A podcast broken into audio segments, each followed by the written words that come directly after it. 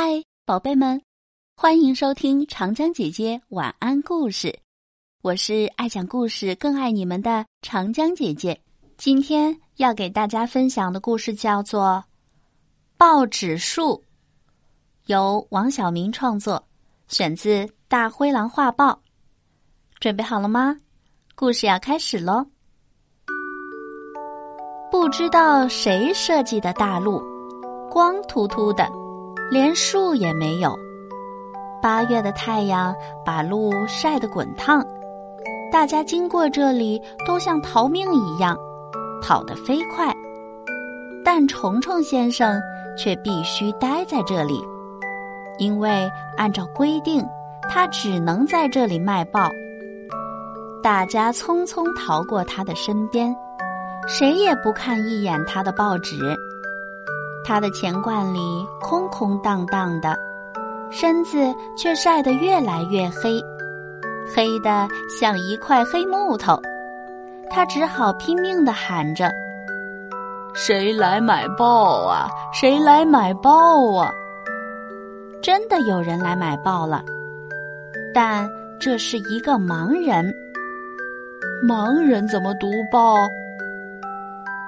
但这好歹是一笔生意，他开心的卖掉了一张报纸。没想到盲人买报不是用来读的，是用它来遮太阳的。这真是聪明的办法。大家都买报纸顶在头上遮太阳，顺便还可以看看新闻。虫虫先生真是开心的不得了。钱罐叮当响，心儿砰砰跳。盲人走完滚烫的大路，把报纸留在路的尽头。原来他要把报纸留给别的过路人，让他们也有一片阴凉。这又是一个非常非常聪明的办法。大家都学样。把报纸留在路的两头，给别人一个方便。当夕阳西下的时候，路的两边已经堆起了许多报纸。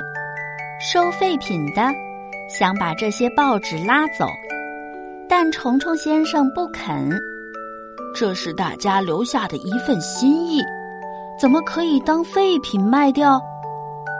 但他也不能总在这守着这堆报纸啊，他得买米回家，还要给孩子带根凉凉的冰棍回去。